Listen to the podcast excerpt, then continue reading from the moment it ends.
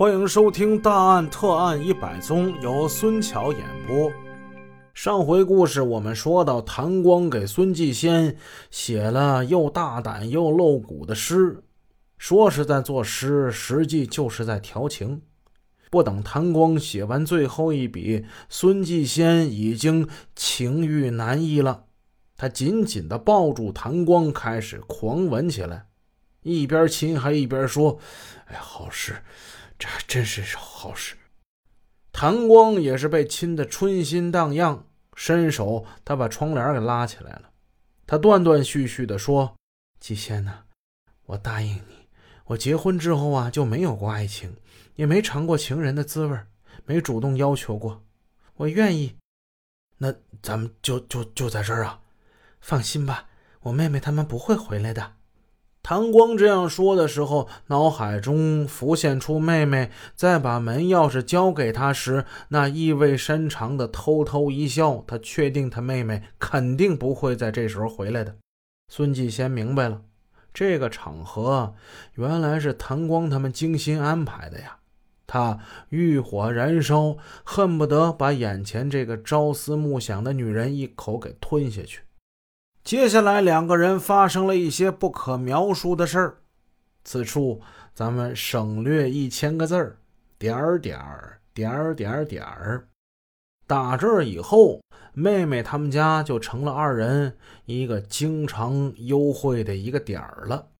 孙继先停止了回忆，此刻他的妻子陆玉芬顺从的微仰起头，张着嘴。等着丈夫给她喂乳香散。起初这药丈夫每天给她服三次，每次吃六粒儿。服药之后还搀扶着她在屋里活动身体。丈夫那体贴入微的样子，谁看了都会感动。后来呢，丈夫就给她加大药量了。他改为每天服药两次，每次十五粒儿，也就是说，每天的服药量从原来的十八粒儿增至了三十粒儿，而且药量集中，药力可就更强了。服药之后，孙继先就问：“还下地活动不活动啊？”“不行了，我没有力气。”陆玉芬今天显得十分的虚弱。那就再服点安定吧，啊，好好休息。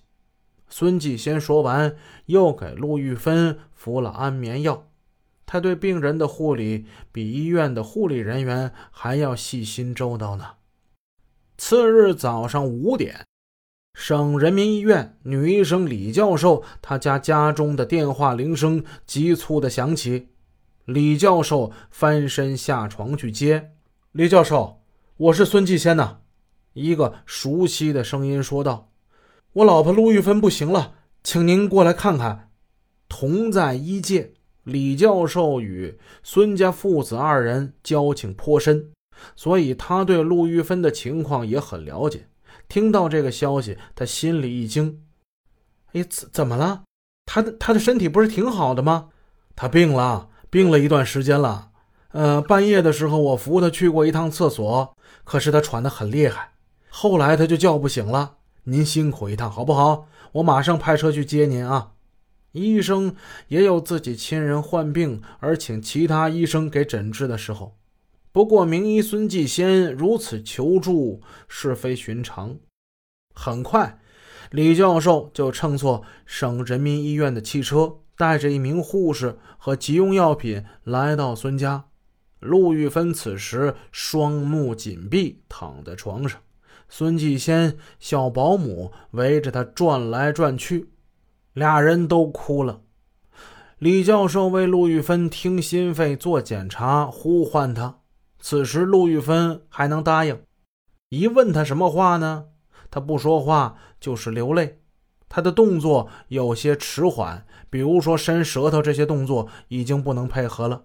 李教授问孙继先：“他是不是吃了什么安眠药了？”孙继先摇摇头，表示没吃过。嗯，现在看好像还没有生命危险。李教授说，然后让护士为陆玉芬扎了紧急的处理针。打了点滴。半个小时之后，陆玉芬睁开了眼睛。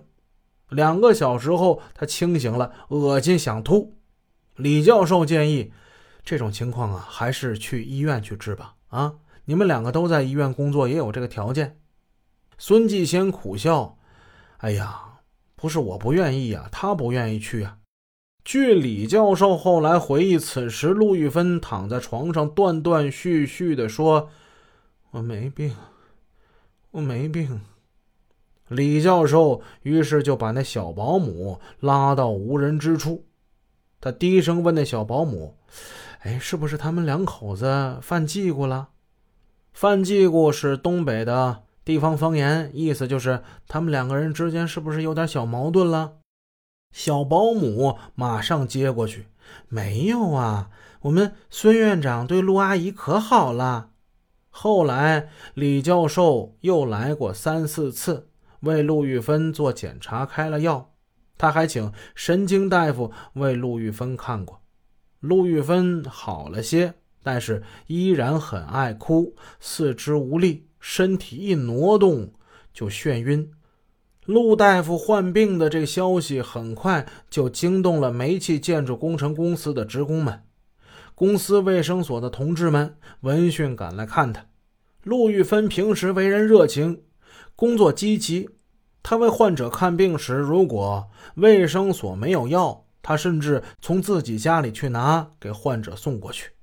他的病牵动着大家的心，所有人都盼他早日恢复健康，重返工作岗位。然而，却有那么一男一女，他们俩巴不乐得陆玉芬早一点死。这两个人还能有谁呢？孙继先跟谭光呗。